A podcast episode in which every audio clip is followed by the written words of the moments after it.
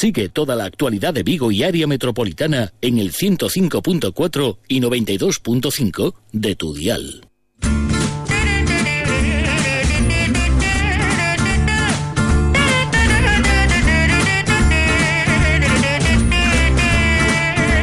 Vigo en la onda. Raquel Sánchez. Je n'en veux pas des bijoux de chez Chanel. Je n'en veux pas. Donnez-moi une limousine. J'en ferai quoi? Offrez-moi du personnel. J'en ferai quoi? Un manoir à Neuchâtel. Ce n'est pas pour moi. Offrez-moi la tour Eiffel. J'en ferai quoi? Ocho minutos sobre la una de la tarde, continuamos en directo en este programa, Vigo en la onda y como siempre a esta hora la columna, la reflexión de Luis Carlos de la Peña y a propósito de la decisión de Fijo de no presentarse, no presentar candidatura a la presidencia del Partido Popular.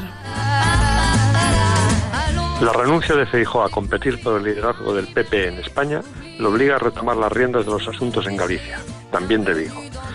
No es fácil volver a la tarea después de tanto tiempo entretenido en las halagadoras elucubraciones de la marcha triunfal, los ilusionados preparativos del viaje y los nuevos y anchos horizontes por descubrir.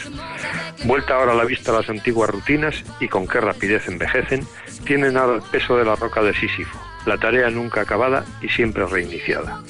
Volver a la rutina es, entre otras cosas, preparar las próximas y difíciles elecciones municipales de mayo de 2019. El escenario, de pronto, parece peor iluminado, empobrecido el atrezo y envejecidos los actores principales. La moción de censura y consiguiente pérdida del gobierno de España ha trastocado el horizonte político conservador y sus estrategias. En Vigo, sin ir más lejos, el Partido Popular local eligió un nuevo comité de dirección nucleado en torno a los cargos públicos dependientes del Gobierno de la Nación. Apenas transcurrido un mes, todo eso ya es pasado, un pasado lejano y en color sepia, vista la pujanza del nuevo proyecto del socialista Pedro Sánchez. AVE, aeropuerto, carreteras, puerto, zona franca están de nuevo en la órbita de decisión socialista y a Feijó no le vuelve a quedar otra opción que desempolvar los antiguos dosieres de los agravios, los plazos incumplidos y, en definitiva, la impotencia de quien todo lo tuvo en su mano y nada fue capaz de atar. No, no será fácil ni grato para Feijó volver a abrir la agenda de la Diputación de Pontevedra y de Galicia entera sin un futuro personal ilusionante por el que trabajar. Y las cosas están por hacer. Todo quedó por decidir a la espera de los acontecimientos en Madrid.